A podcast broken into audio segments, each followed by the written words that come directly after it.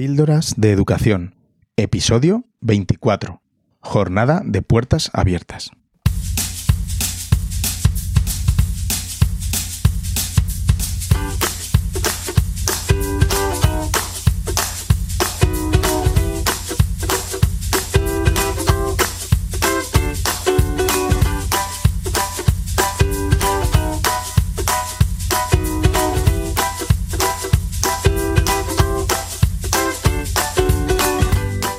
Estás escuchando Píldoras de Educación, un podcast sobre innovación y cambio educativo. Mi nombre es David Santos. Soy maestro y director de un colegio público de infantil y primaria. Juntos podemos mejorar nuestra práctica educativa un poco cada día. ¿Me acompañas? Hola, ¿qué tal estáis? Bienvenidos a un episodio más de Píldoras de Educación el podcast para maestros inquietos que apuestan por un cambio en educación. Muchas gracias por acompañarme en estos minutos y escuchar mis elucubraciones. El episodio de hoy, como habéis podido comprobar, se titula Jornada de Puertas Abiertas. Pero realmente no voy a contar cómo se hace una buena jornada de puertas abiertas, que la verdad no lo sé ni yo. Pero bueno, Sí que os contaré por encima lo que hicimos en, nuestro centro para organizar dicha jornada. Y después, pues después de esa jornada mm, se me agolparon unos pensamientos y una serie de reflexiones. Y bueno, quería, quería contarlo, quería compartirlo con vosotros.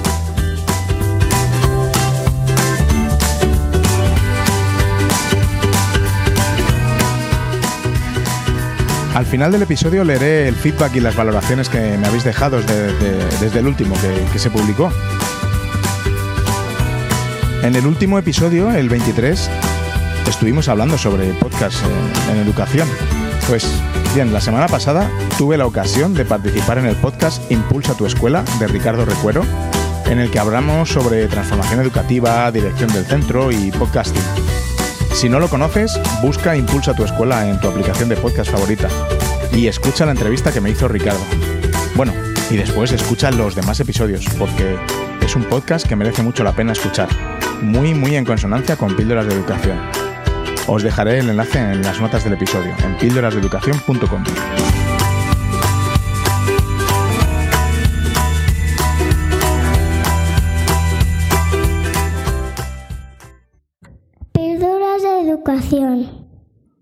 Recientemente en mi centro hemos celebrado una jornada de puertas abiertas para las familias interesadas en conocer nuestro proyecto educativo.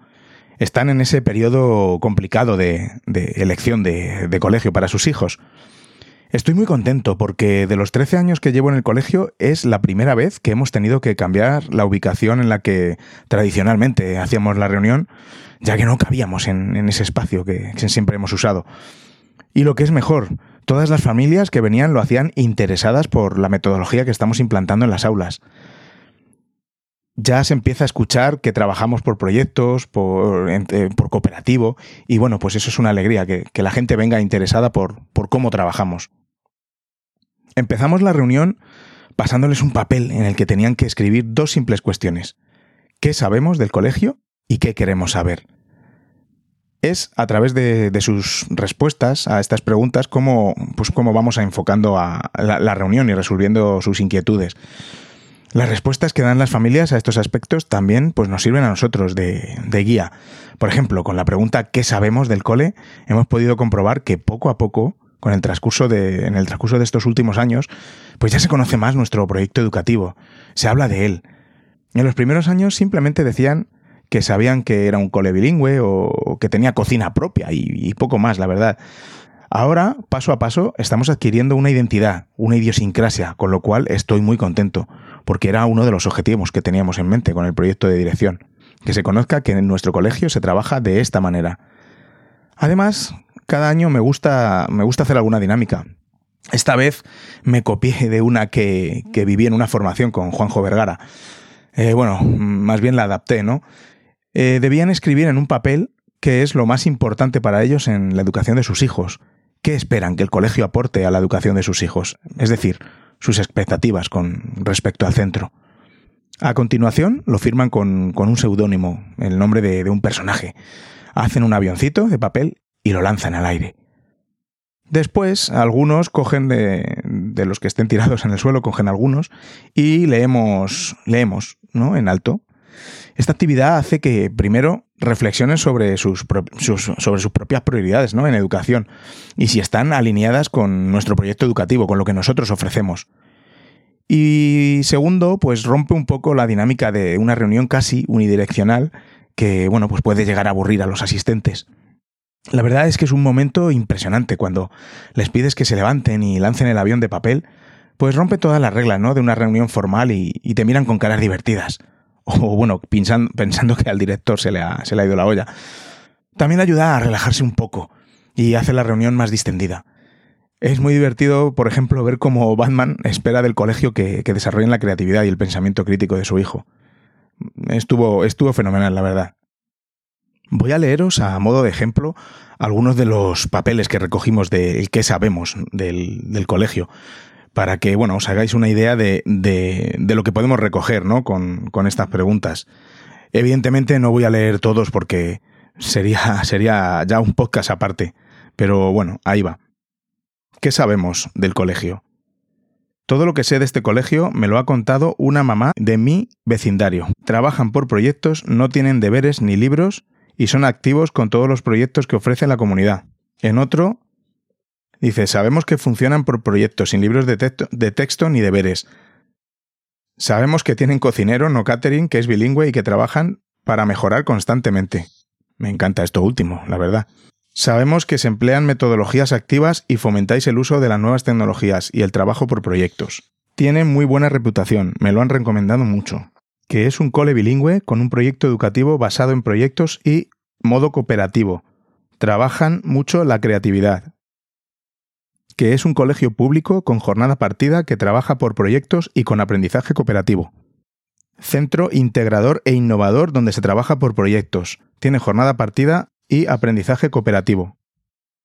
Tengo referencias muy positivas de antiguos alumnos. Pues como veis, estos son algunos ejemplos. ¿Veis de qué manera esto puedo guiar también un poco el rumbo de, nuestra escuela? El feedback es muy necesario y en este caso podemos ver lo que, lo que se habla de nuestro centro o fuera del mismo. Algo que en principio pues puede que no conozcamos, nos puede servir para cambiar eso que se habla si es que no nos gusta. En la reunión, en la jornada de puertas abiertas de, de mi centro, eh, pues ocurrió una anécdota que os quería contar y me, ocurrió el, día, pues una mamá cuando estaba allí sentada entre las familias y, y, me dijo, oye David, escucho tu podcast. Y yo le dije, ah, mira, qué bien, qué casualidad. Y me dijo, no, no, no, no es casualidad, estoy aquí porque escucho tu podcast pues me encantó. ¿Qué quiere que os diga? Detalles como estos son los que me hacen seguir con, este hobby, que es el, podcasting. Ves que hay mucha gente que está alineada con, con, los pensamientos que yo tengo, ¿no? Pero bueno, me encanta, me encanta la repercusión que a veces tiene el programa. Un saludo a Noelia, que seguro que me estás escuchando. La jornada fue genial, la verdad, y tras enseñar las aulas e ir contando lo que, lo que allí se hacía, se me agolparon los pensamientos en, la mente. Como bien sabéis, en los colegios no es todo perfecto y fenomenal. Ya he dicho en más de una ocasión que en mi centro pues se vive muy buen ambiente, la verdad, entre los profes y con los niños. Pero, por supuesto, como podréis suponer, no es todo color de rosa y perfecto. Que aunque todos hemos votado favorablemente hacia dónde queremos ir, siempre hay alguien que no está a gusto porque este proyecto educativo es consensuado, como he dicho más de una vez, es consensuado por todo el claustro, como no podía ser de otra manera. Este pensamiento se me pasó por la cabeza en algún momento porque, bueno, pues estamos informando a las familias interesadas de cómo trabajamos en mi colegio, lo estamos vendiendo, ¿no? De alguna manera. Pero yo pensaba que si les toca cierto profesor o profesora, los padres y madres van a tener alguna, van a, van a notar, ¿no? Alguna diferencia entre lo que yo les conté y lo que van a vivir. Esto me preocupa, porque en principio piensas que aquel profesor o profesora está a tope por el proyecto, porque así lo votó. Pero luego, pues no se ve eso con, su actitud. Y ya no estoy hablando de, cambio educativo, de transformación, de trabajo por proyectos, porque, bueno, sabes que, vota a favor del proyecto y luego se está criticando todo lo que se hace por los pasillos eh, e intentando impregnar el centro de negatividad. Y la negatividad es muy mal enemigo. Pero sobre todo Pues para la persona negativa, porque en realidad lo está pasando mal. Al fin y al cabo, todos los que están tirando del proyecto están felices, están de verdad muy felices de ver resultados y, están positivos y, están contentos por lo que el futuro nos depara, siguiendo por este camino que, que todos hemos escogido. Y es que no se obliga a nadie a seguir una determinada metodología, pero si hay alguna maestra o maestro que no es capaz de ser coherente con lo que vota o dice en los claustros, pues ¿qué vamos a hacer? ¿no? Prefiero que, que digan claramente sus preferencias y que abramos un debate educativo. Un debate sobre educación, eso es lo verdaderamente importante. Pero cuando se pone a los alumnos al final de las preferencias, el debate nunca se producirá. Por ahí no podemos pasar. Sea cual sea el enfoque que elijamos en nuestros centros, siempre, siempre los alumnos deben ser el centro, los protagonistas. Si no, ¿para qué estamos en esta profesión? Para mí es un aspecto innegociable. Por supuesto, me parece perfecto que cada maestro aporte su enfoque, pero los proyectos educativos de los centros no se pueden cambiar cada curso porque haya llegado un profesor que no le guste trabajar por proyectos, por ejemplo, cuando ya todo el centro está, está así, así hecho.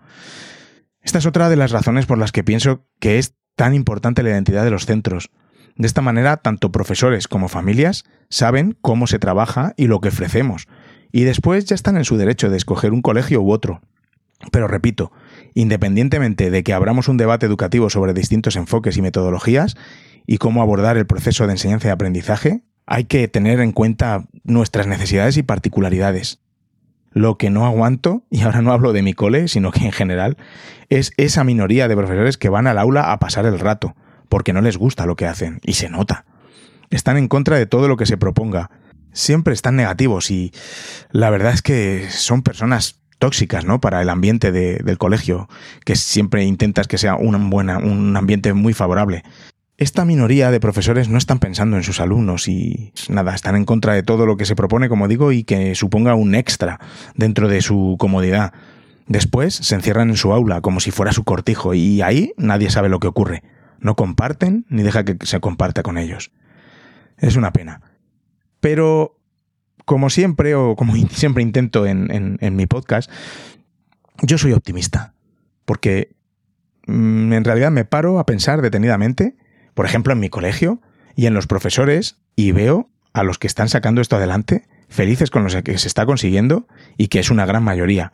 Entonces me quedo muy tranquilo porque el cambio que hemos iniciado es imparable. Yo siempre me he intentado centrar en mucho en los profesores que, se veía que estaban más en contra del cambio, ¿no? Aunque dijeran lo contrario. He intentado buscar distintas estrategias para intentar integrarles en la dinámica del, del proyecto educativo.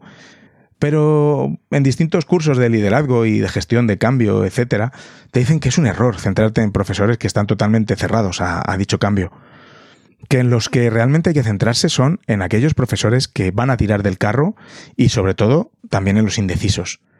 Y es cierto, si nuestro proyecto está como está, es por estos maestros y maestras que están haciendo un increíble trabajo con los alumnos y son por los que el cambio está siendo posible. Hay que intentar no impregnarse de las sensaciones que transmiten los, los que son más negativos por, por todo, ya no, ya no solo por el cambio, porque al final lo llenan todo de negatividad, como digo, y para nada de esa forma el ambiente es el ambiente que, que se vive. Porque sigo pensando que debemos transformar las escuelas. Sigo pensando que la escuela debe ser y debe estar en constante proceso de reajustes, de adaptación, primero a la época en la que vivimos y segundo a nuestro entorno y características especiales. Por ello, existen infinidad de proyectos educativos distintos y todos muy válidos y maravillosos. Sobre todo, esta transformación debe ser una labor de equipo, de todos los maestros, profesores, equipo directivo, todos los que formamos el claustro, un proyecto consensuado. De esta manera será mucho más lo que se consiga con los alumnos. Los profesores que hacen cosas estupendas, pero solo en su aula, los francotiradores, como yo les llamo, desgraciadamente no van a tener tanto impacto como si están metidos dentro de, una cultura de centro, una identidad de centro.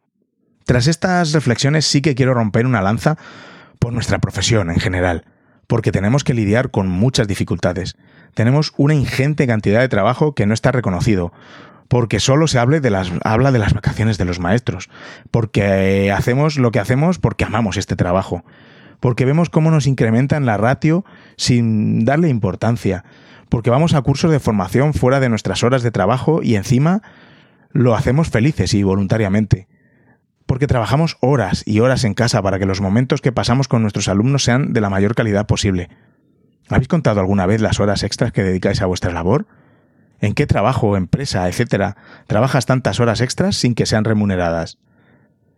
Porque cada año tenemos más carga burocrática innecesaria, porque cada vez más algunas familias se meten en nuestro trabajo sin ningún tipo de respeto a nuestra profesionalidad, porque la sociedad en general no reconoce la labor de los profesores, de los docentes, como se merece, porque tenemos que oír cómo cualquiera puede hablar en educación y parece que sabe más que los que estamos metidos en el aula.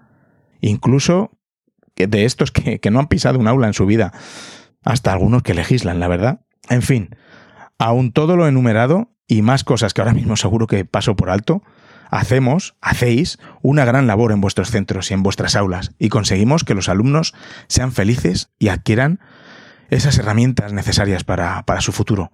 Por todo ello, desde aquí quiero daros este pequeño homenaje y, y un aplauso, por supuesto.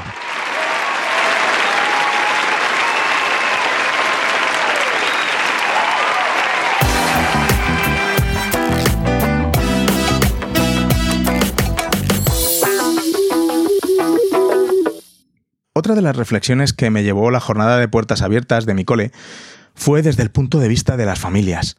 El ver a tantas mamás, papás e incluso abuelos tan interesados en nuestro proyecto educativo. La verdad es que era emocionante. Y en la forma en la que trabajamos, pues me hizo pensar en algunos de los incidentes que he tenido recientemente con algunas de las familias que, pues que ya están en mi centro. En mi colegio somos unos privilegiados porque disfrutamos de una diversidad de alumnado que nos enriquece convivimos y aprendemos de las distintas culturas de las que tenemos la suerte de, tener. Este es el primer año que en la jornada de puertas abiertas no se hace la pregunta típica de ¿y cuánta inmigración hay en el colegio? Otros años cuando me han hecho esa pregunta, pues bueno, me sube un calor hasta la cabeza que tengo que reprimir la primera respuesta que me viene a ella. Porque en realidad no quiero que haya familias en mi centro preocupadas por cuántos inmigrantes hay, porque sé que a la larga van a dar problemas. Como ya he podido comprobar a lo largo de estos cursos en la dirección, lamentablemente. Y es que no todas las familias que están en el centro están interesadas en el proyecto educativo, lo que es una pena. Este curso, en concreto, ha habido una mamá de un niño de tres años que ha ido poniendo problemas a varias cosas, quejándose sin fundamento sobre cuestiones que al principio, pues el equipo directivo no entendíamos que, que se quejara de esa manera. Lo veíamos exagerado. Pero un día se delató en una conversación con otra mamá se le escapó que es que su hijo no tiene amigos porque no son españoles. Alucinante. Viniendo además de una familia que el papá también es procedente de otro país. En fin, no quiero calificar este, este hecho, pero es que debe ser que, hay inmigrantes de distintas categorías para, para esta mamá, dependiendo de la procedencia. Aunque de los que me estáis escuchando desde América o desde Europa estáis boquiabiertos como mínimo. Bueno, y, a los que estáis en España también. Pues sí, lamentablemente tenemos todavía eh, a estas alturas del siglo XXI gente así, que piensan que por dar la casualidad de haber nacido en un determinado territorio les pertenece o algo así. Muy, muy lamentable. Y es que esta situación ya la he vivido en varias ocasiones. Cuando llega una familia que te pregunta casualmente por la inmigración, yo estoy contando en el calendario los días para que vengan al despacho a quejarse por alguna otra cosa por el nivel del cole, por mm, cualquier cosa, excusas. En realidad yo creo que lo hacen para sentirse bien con ellos mismos, para cuando finalmente deciden llevárselos del colegio, se sientan bien y se engañen a ellos mismos pensando que se les ha llevado por otras razones distintas a las que en realidad están pensando. Tenemos un proyecto educativo precioso en nuestro colegio y tenemos los mejores niños, por supuesto, que os voy a contar yo, independientemente de la procedencia de sus familias. Debemos aprovecharnos de esta diversidad con la que contamos en las aulas. Es precioso trabajar con cuanta más variedad mejor. Yo lo tengo muy claro. Mis dos hijos están en el colegio, porque creo a ciegas en el proyecto educativo que estamos construyendo, porque es como quiero que mis hijos se preparen para el futuro y porque van a hacer amigos por sus afinidades personales, sin saber y ni siquiera pensar de dónde son. Porque, desde luego, en casa eso pues no es lo importante. Me dijo una mamá en la reunión de puertas abiertas que estaba muy interesada en entrar en el colegio en el próximo proceso de admisión y que de verdad que les fastidiaba que hubiera alguna familia que no estuviera de acuerdo con el colegio y ocuparan una plaza mm, que ella cogería feliz. Pues eso digo yo. Para eso tienen la libertad de escoger colegio y elegir un proyecto educativo que, que les convenga más. Lo que pasa es que este tipo de familias no miran el proyecto educativo. Lo más sangrante de este asunto es que conozco a algún director directora que, parece que pone más pegas o menos pegas en que entren los alumnos a su colegio dependiendo de la procedencia. Encima de colegios públicos. Pero, en fin, no voy a seguir hablando de, este tema. Es un tema muy grave y que, bueno, podríamos discutir en otro momento. Al igual que en el apartado en el que hablé antes de los profes, pues voy a terminar este diciendo que, tenemos unas familias maravillosas, cada vez más implicadas en la vida del centro porque es uno de nuestros pilares eh, del proyecto educativo y es algo que, que, estamos intentando fomentar, que son de distintas procedencias y culturas, y eso es lo que hace nuestro proyecto educativo sea que sea más enriquecedor y más bonito aún. Que trabajando de la manera en la que estamos, en lo que la estamos haciendo cada año, estamos atrayendo a más familias interesadas por cómo trabajamos, por proyectos o en cooperativo, etcétera, o porque tenemos el proyecto Educar para Ser, tan importante para el futuro del colegio. Esto es lo que realmente importa, que toda la comunidad educativa vayamos a una y trabajemos en conjunto para los niños y que, al fin y al cabo son los protagonistas de todo esto que tenemos montado.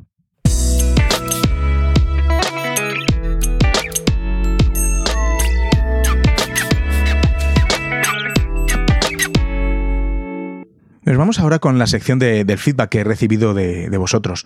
Muchas gracias por tomaros el ratito, el momento de escribir una reseña en Apple Podcast, lo que hace que Píldoras de Educación tenga más visibilidad para que lo conozcan más docentes. También gracias por los comentarios en las diferentes redes sociales y por correo electrónico. Es muy importante que sigáis enviando vuestros comentarios. Es lo que hace que de alguna manera cobre ¿no? por el trabajo que, que hago. Hoy tenemos una valoración en Apple Podcast y un par de correos. Santi DR ha dejado una valoración de 5 estrellas en Apple Podcast con una reseña que os paso a leer. No voy a decir que todo lo que dice David Santos en su podcast tenga que ir a misa, pero sí que me ha hecho pensar sobre innovación. Uso las TIC a diario y mi alumnado está motivado. Se puede decir que soy un innovador. Una de las opiniones que he leído antes de publicar la mía decía que adoctrinas. Bueno, según como entendamos tu espacio, sí que es verdad que pones la en la picota a todo, lo, a todo el que no innova. ¿Lo hacen mal? No lo creo. Tienen miedo. Seguro. Tenemos que echar una mano e ir introduciendo las metodologías activas poco a poco. Es como coger un perrito asustado en la carretera. Hay que tener paciencia y esperar a que confíe en ti. Esto lo veo de igual manera. Tenemos que demostrar que funcionan para que los escépticos se suban al carro. Me gustó mucho la entrevista a Roser Batche. Me encanta esta señora y lo que hace. Otro programa muy interesante fue el quinto con la entrevista a Ildefonso Méndez, habilidades no cognitivas. Hace unos meses estuve hablando con un compañero de las soft skills y las hard skills, por eso me resultó tan acertado este audio. Creo que tiene mucho que ver y que con ellas en la cabeza podemos mejorar el aprendizaje de nuestro alumnado y prepararlos mejor para su futuro laboral y social. Por último, quería agradecerte el capítulo sexto, muy buenos regalos, mucho ánimo y felicidades por tu programa. No lo dejes, espero la próxima publicación. Pues muchas gracias, Santi, por tu extendido comentario. Me alegro de que te guste el podcast. Además, estoy de acuerdo en todo lo que dices sobre los profes que tienen miedo al cambio y que los cambios se deben producir poco a poco. Solo matizar que no critico a los profes que, no innovan, porque no saben. A los que sí critico son a los que usan la crítica a las metodologías activas eh, como excusa del inmovilismo y no otra cosa. No traen debate educativo a la mesa. A eso sí que los critico. Y sus alumnos son gravemente perjudicados usando una metodología u otra, la verdad, porque no les gusta lo que hacen, como dije además en el episodio de hoy. Este podcast, por ejemplo, es mi iniciativa para compartir reflexiones y animar a los profes a, a dar el salto. Todos hemos estado alguna vez con miedo de introducir algo nuevo en nuestras aulas, por supuesto, pero para eso están las maravillosas formaciones que, existen en infinidad de y a infinidad de recursos al alcance de todos. Yo creo que eso no debe servir de excusa para quedarse anclado en enfoques de siglos pasados. Pero como siempre digo, afortunadamente, el tipo de profesores que no quiere avanzar, ya no digo ni siquiera innovar, son los menos, porque la mayoría amamos nuestra profesión. Elena, eh, por correo electrónico, me dice hace poco que he descubierto tu podcast y no puedo parar de escucharlo. Realmente me ha hecho reflexionar que podemos y debemos mejorar y cambiar lo que estamos haciendo en las aulas, pero ante todo con cabeza y sabiendo muy bien lo que se hace. Muchas gracias por el trabajo que haces. Sigue así. Muchas gracias a ti, Elena, por tu correo. Vuestros comentarios son la gasolina que, que me hace grabar un nuevo episodio. Y por último, Javier M, también por correo electrónico. Hola David, me ha gustado mucho el último episodio referente a los podcasts para la formación del profesor. Me encanta escuchar podcasts en cualquier momento. Por supuesto, el tuyo es un must en mi lista de reproducción. Ánimo y gracias por compartir, por compartir de la manera que lo haces. Muchas gracias a ti, Javier. Me encanta compartir episodios con vosotros y recibir vuestro feedback.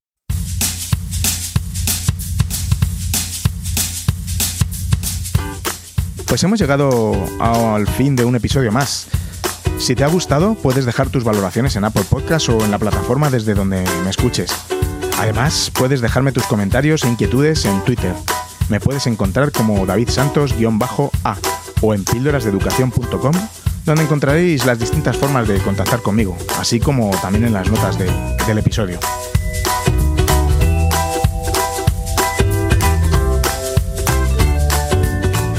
En el próximo episodio, lo prometido es deuda. Tendremos como invitado a Ildefonso Méndez, que repite. Nos acompañó en el episodio número 5, que la verdad es que el más escuchado de todos los que llevo publicados, sobre el proyecto Educar para Ser, del desarrollo de las habilidades no cognitivas, autorregulación, etc. Hablaremos con él sobre las novedades del proyecto y, bueno, no os lo podéis perder.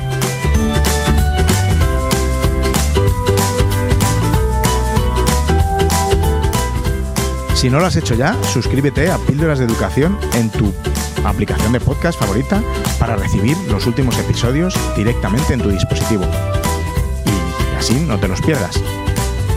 Además, he creado una pequeña newsletter en píldorasdeeducación.com donde te puedes apuntar y recibirás directamente en tu correo los últimos episodios y con las notas del, del episodio.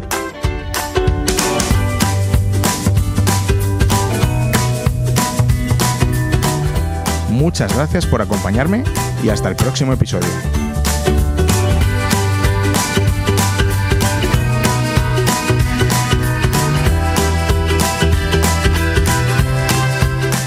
Y recordad, con vuestras píldoras podemos hacer que la educación goce de la mejor salud.